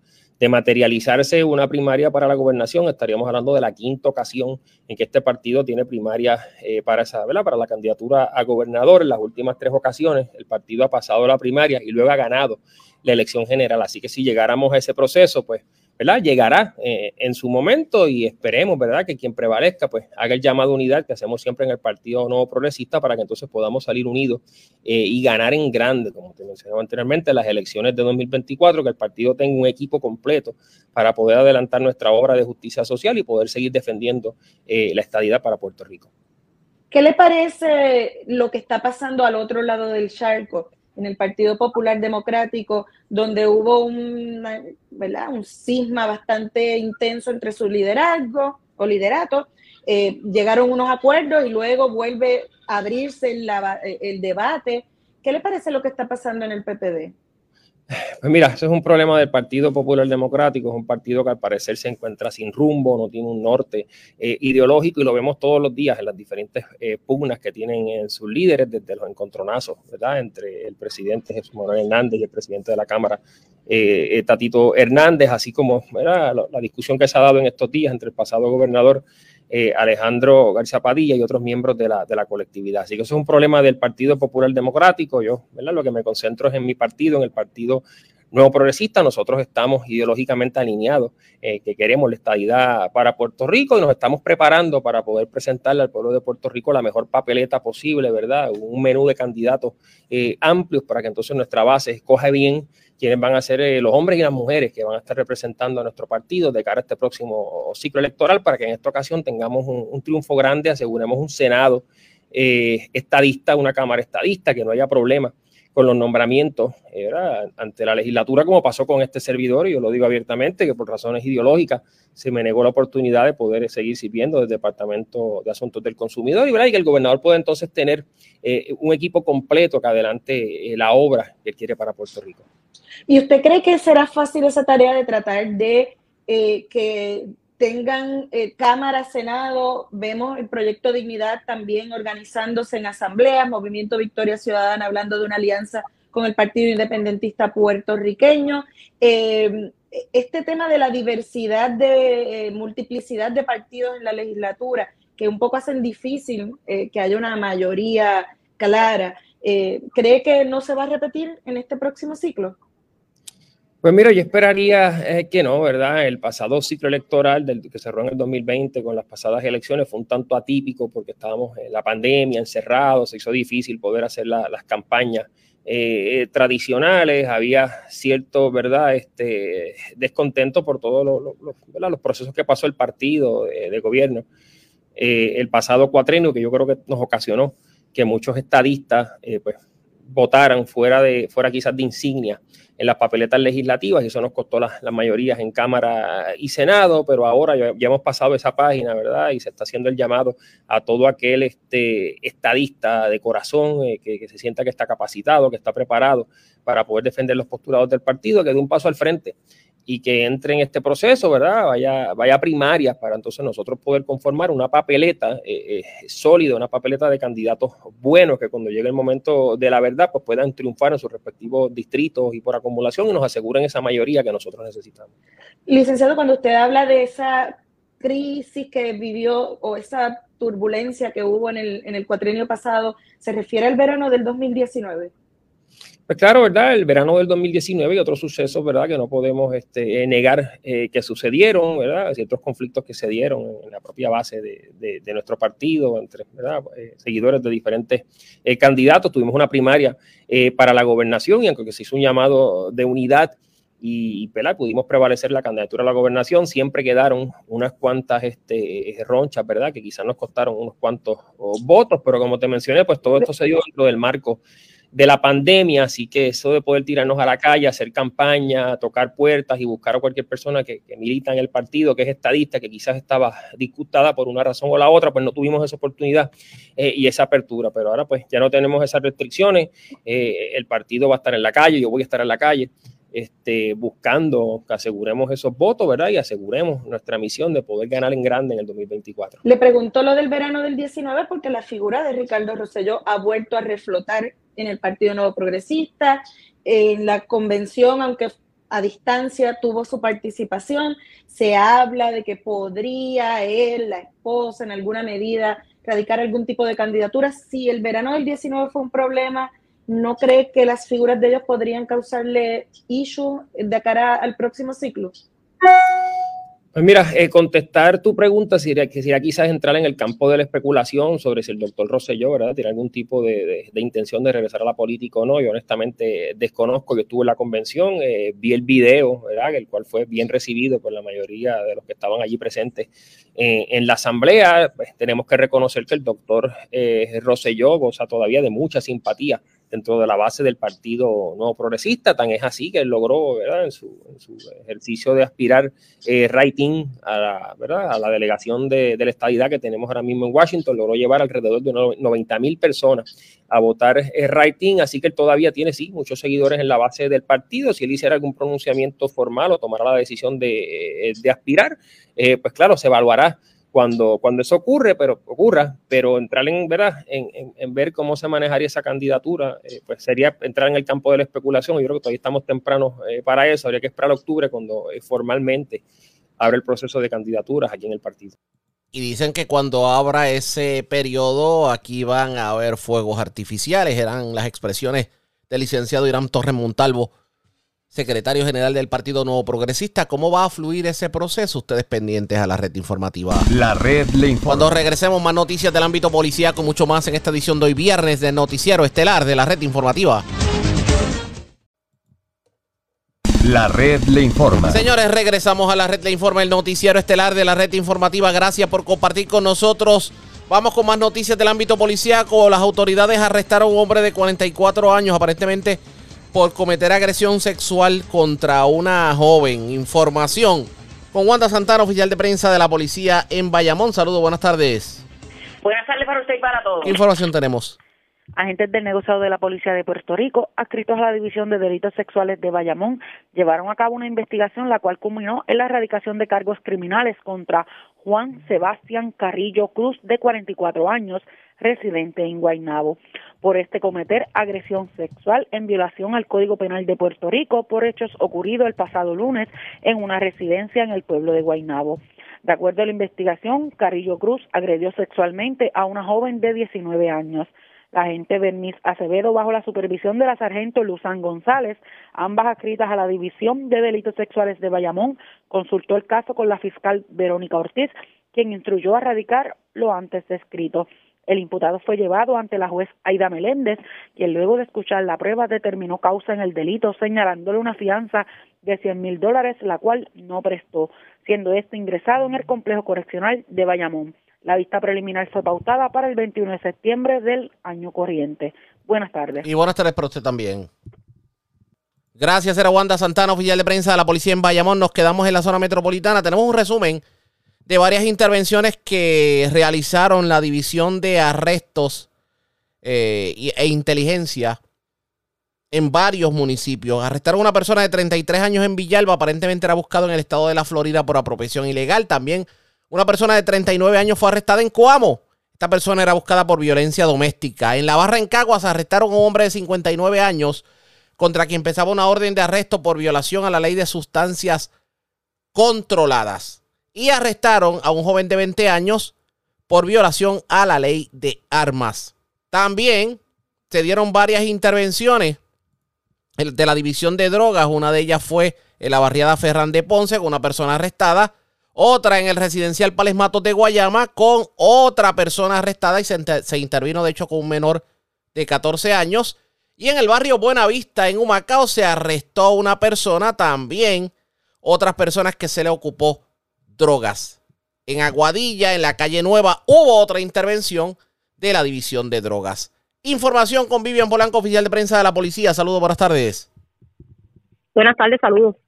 ¿Qué información tenemos? Tenemos que durante, tenemos que durante la tarde de ayer agentes del negociado de inteligencia y arrestos adscritos a la Superintendencia Auxiliar en Operaciones Especiales, conocida como el SAOE, diligenciaron varias órdenes de arresto en los municipios de Guamo, Villalba, San Juan y Caguas.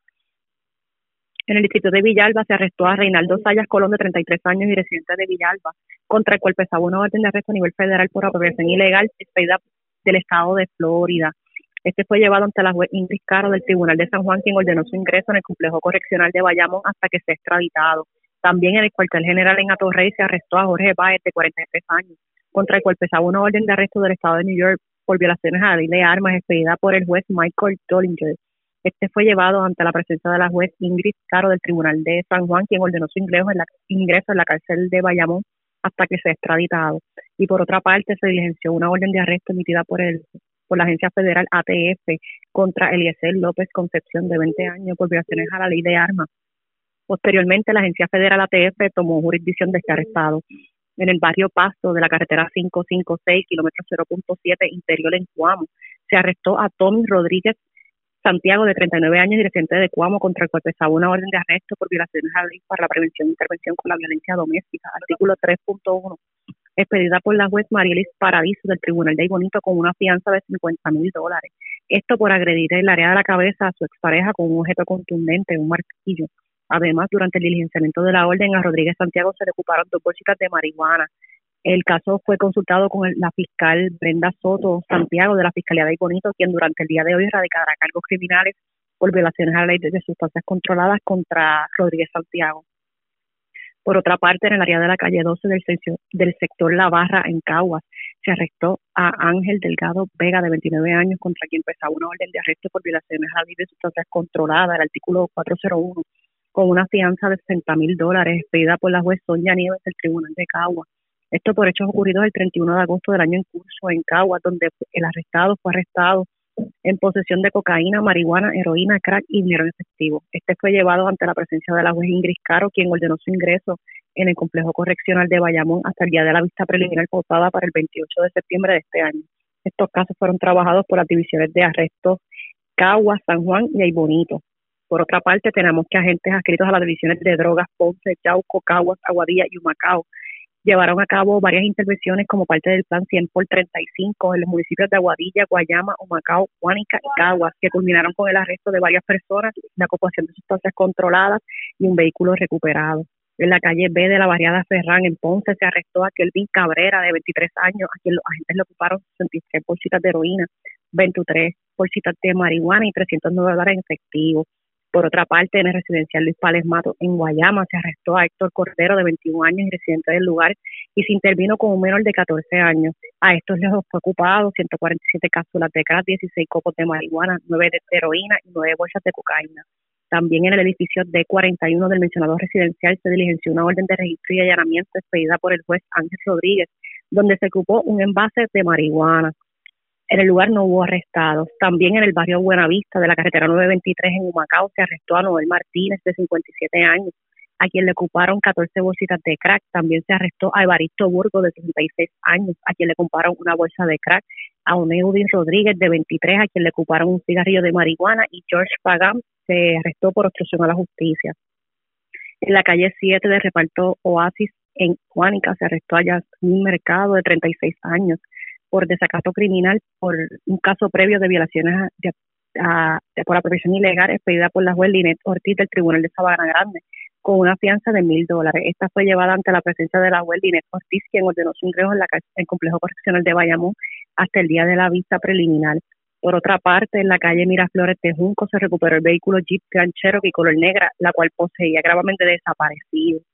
Por último, tenemos que en el área de Aguadilla fueron arrestados en la calle Nueva del, del barrio Pueblo en mencionado municipio Wilfredo Morales, de 38 años, a quien se le ocuparon una bolsita de crack, Luis Tavares, Luis Ángel Tavares Mora, de 33, a quien le ocuparon una bolsa de cocaína, Julián Vázquez Rosa, de 33 años, a quien le ocuparon 15 bolsas de cocaína, 6 bolsas de crack, 5 de heroína y 33 dólares en efectivo. Estos casos durante el día de hoy serán consultados con los fiscales de turno para la erradicación de cargos correspondientes. Gracias por la información. Buenas tardes. Buenas tardes. Gracias, era Vivian Polanco, oficial de prensa de la policía.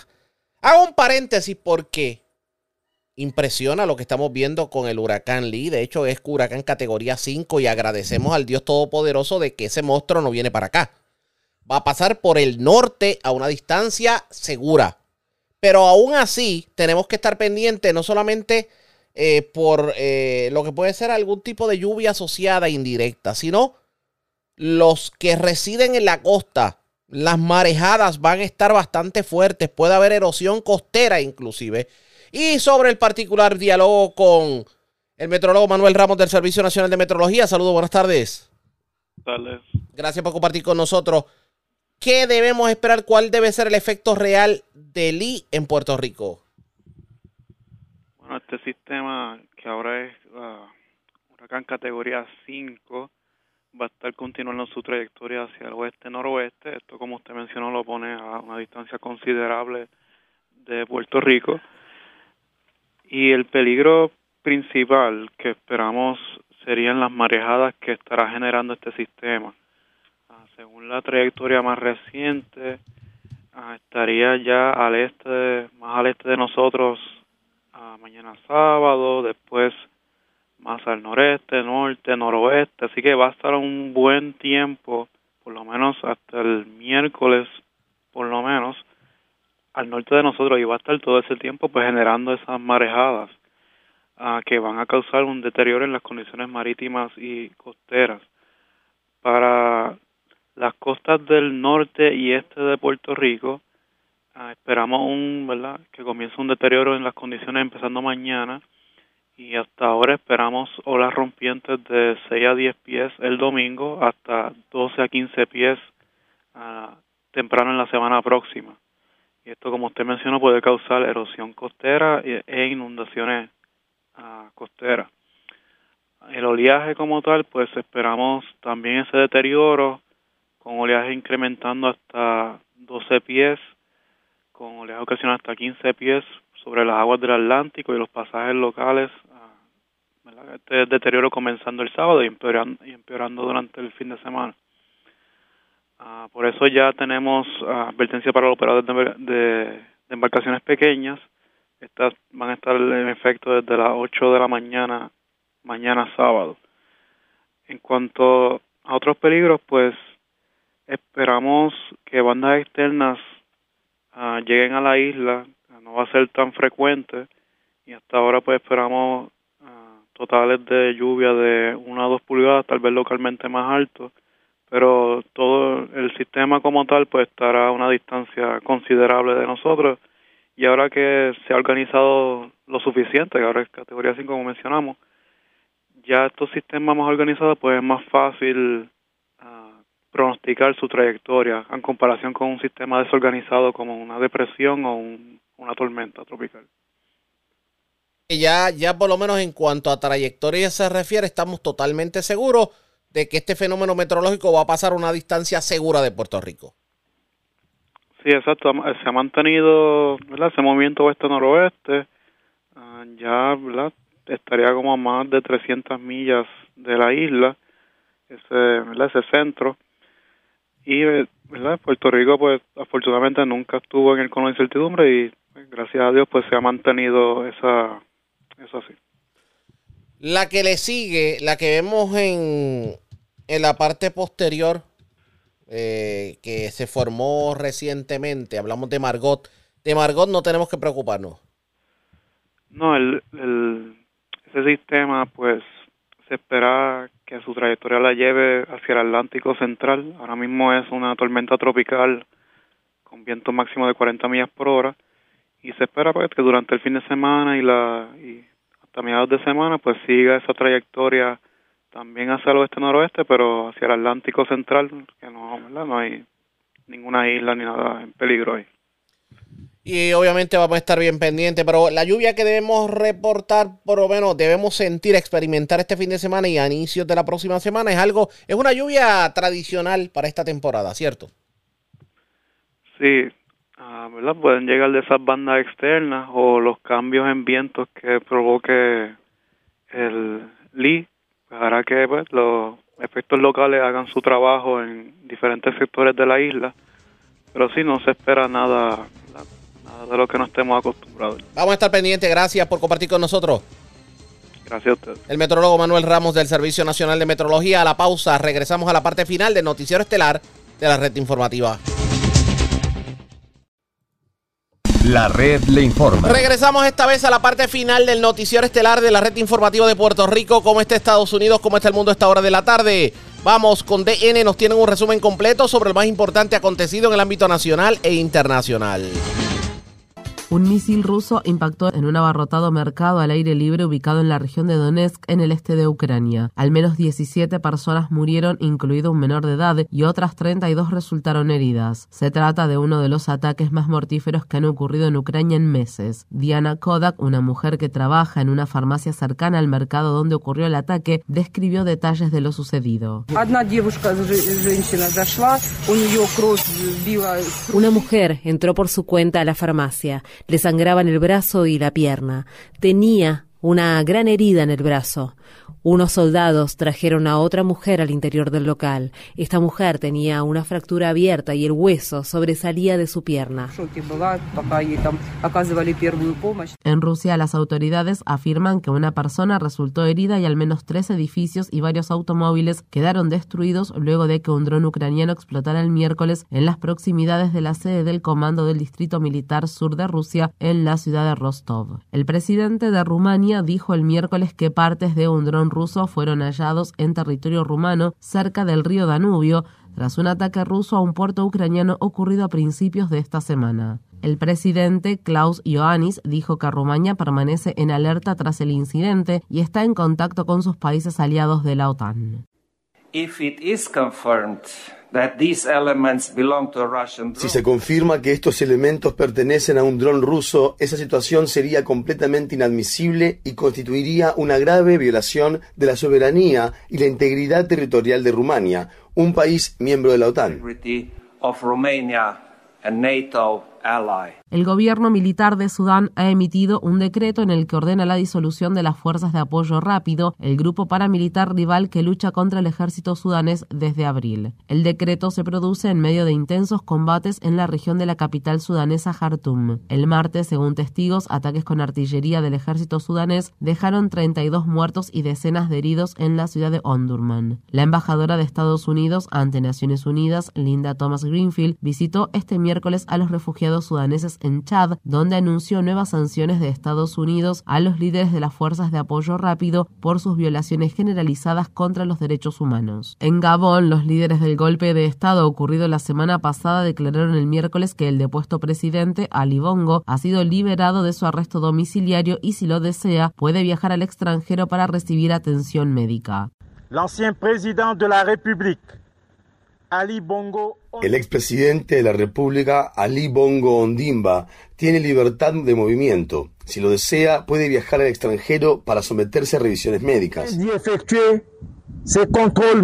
Hace cinco años, Ali Bongo sufrió un derrame cerebral que le causó una parálisis parcial. Algunos miembros de la familia de Bongo, incluidos su esposa y su hijo, permanecen bajo arresto domiciliario. Se les acusa de alta traición por saquear el tesoro de Gabón y enriquecerse a costa del país. El Programa Mundial de Alimentos afirma que reducirá aún más la ayuda humanitaria que proporciona Afganistán, donde más de 15 millones de personas se enfrentan a una grave inseguridad alimentaria. La directora del Programa Mundial de Alimentos en Afganistán, Zhao Wei Li, explicó que los nuevos recortes se deben a la escasez de fondos que sufre dicha agencia de la ONU, que ahora brindará ayuda alimentaria de emergencia a solo 3 millones de afganos. Este mes tendremos que recortar la entrega de ayuda alimentaria a otros 2 millones de afganos. Eso significa que 10 millones de personas a las que habíamos asistido anteriormente se van a acostar con hambre sin recibir ninguna ayuda alimentaria del Programa Mundial de Alimentos.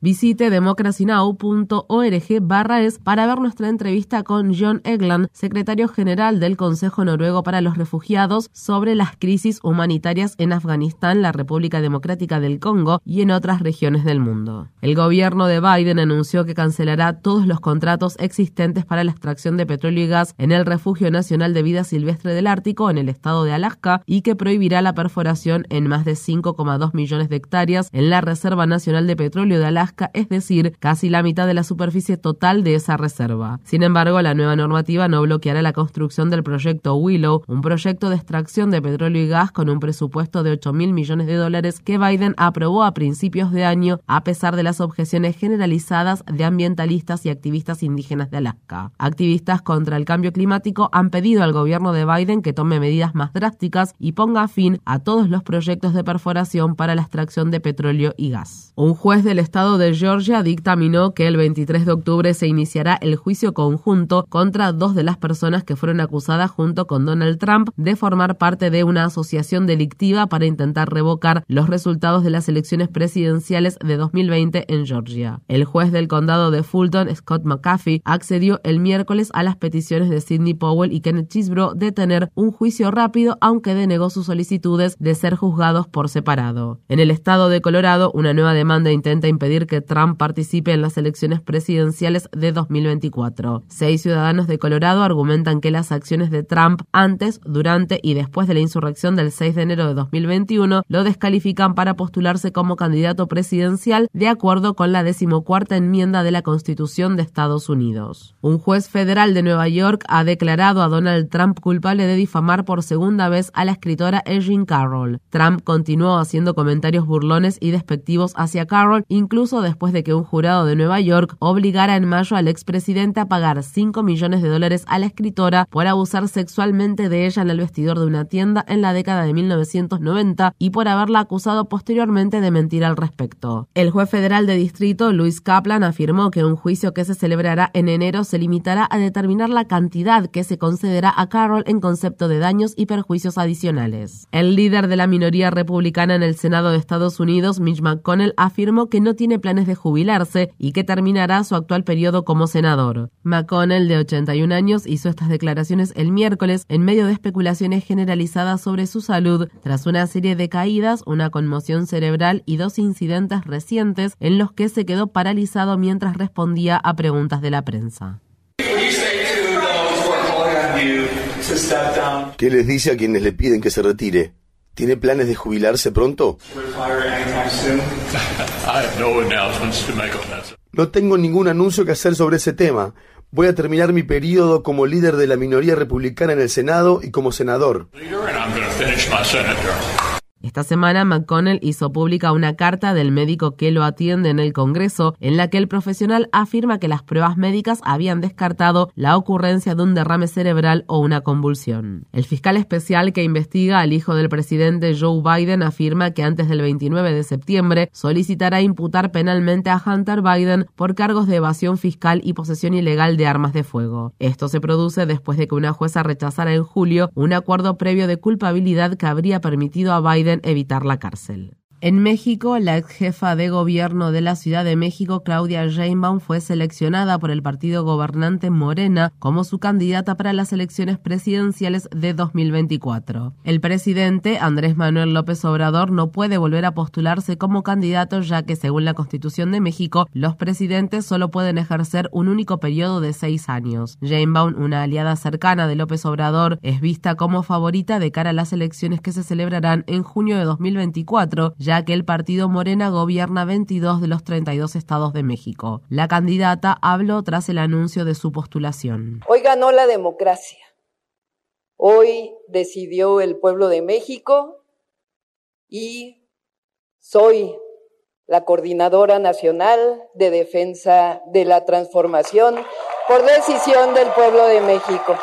Ese trabajo también es en equipo La semana pasada, una coalición de la oposición eligió a la legisladora Xochitl Galvez como su candidata presidencial. De esta manera, las dos principales candidatas son mujeres, lo que hace prever que México tendrá en 2024 a una mujer presidenta por primera vez en su historia. La mitad del Congreso mexicano está compuesto por mujeres y también hay paridad de género en el gabinete federal. La Suprema Corte de Justicia de México ha despenalizado el aborto y ha dictaminado que la prohibición de este procedimiento constituye una violación de los derechos de la mujer. El aborto sigue considerándose ilegal en dos tercios de los estados mexicanos, pero las personas que residen en esos estados podrán ahora abortar en centros médicos federales y los estados no podrán penalizar ni a esas pacientes ni a los proveedores que les practiquen el procedimiento. El fallo del máximo tribunal mexicano forma parte de una oleada de victorias del derecho al aborto en toda América Latina. Colombia, Argentina, Uruguay y Guyana también han legalizado o despenalizado el aborto. En Estados Unidos, personas en contra del aborto están impulsando nuevas medidas para dificultar aún más el acceso al procedimiento. Algunas ciudades y condados de Texas han aprobado nuevas leyes que hacen ilegal trasladar a alguien dentro de la ciudad o el condado si el destino final es un proveedor de servicios de aborto. Nuevos datos muestran que los abortos aumentaron en el primer semestre del año en los estados que aún permiten el procedimiento. Dichos estados han estado recibiendo a pacientes que han tenido que viajar desde lugares donde se prohibió el aborto, luego de que la Corte Suprema de Estados Unidos revocara el caso Roe contra Wade en junio de 2022. Un juez federal de Estados Unidos ordenó el miércoles al gobernador del estado de Texas, Greg Abbott, que retire su peligrosa barrera fronteriza flotante en el río Bravo. El Departamento de Justicia presentó en julio una demanda por la barrera que ha causado la muerte de al menos dos migrantes y decenas de heridos. Las boyas están separadas por hojas de sierra circular a lo largo de una línea de 300 metros. El gobernador Abbott ya ha apelado el fallo. El Centro de Recursos Legales para Inmigrantes calificó las boyas como un símbolo de las políticas inhumanas y llenas de odio que el gobernador Abbott impulsa como parte de su actual guerra contra las personas migrantes. El hermoso Río Bravo se ha convertido en una zona militarizada. La estrella del fútbol femenino español, Jenny Hermoso, ha presentado una denuncia por agresión sexual contra el presidente de la Real Federación Española de Fútbol, Ruiz Rubiales, por besarla a la fuerza durante la ceremonia de premiación de la Copa Mundial Femenina. La agresión sexual fue presenciada en directo por millones de personas que veían la celebración de la histórica victoria de España. Rubiales ha sido suspendido temporalmente por la FIFA mientras que el entrenador del equipo femenino de fútbol fue destituido. Las compañeras de Hermoso dijeron que no volverán a jugar con la selección a menos que se haga un cambio en las directivas. La red le informa. Enganchamos los guantes. Este fin de semana ustedes pendientes a las condiciones, sobre todo del mar, tomando en consideración la cercanía del potente huracán Lee. Se esperan condiciones bien complicadas en el mar este fin de semana y a inicios de la semana que viene. Le daremos información este fin de semana. De no ser así, regresamos el próximo lunes a la hora acostumbrada, cuando nuevamente a través de Cumbre de Éxitos 1530 del 1480 de X61 de Radio Grito y de Red 93, que son las emisoras que forman parte de la red informativa. Le vamos a llevar a ustedes resumen de noticias de mayor credibilidad en el país. Hasta entonces, que la pasen bien.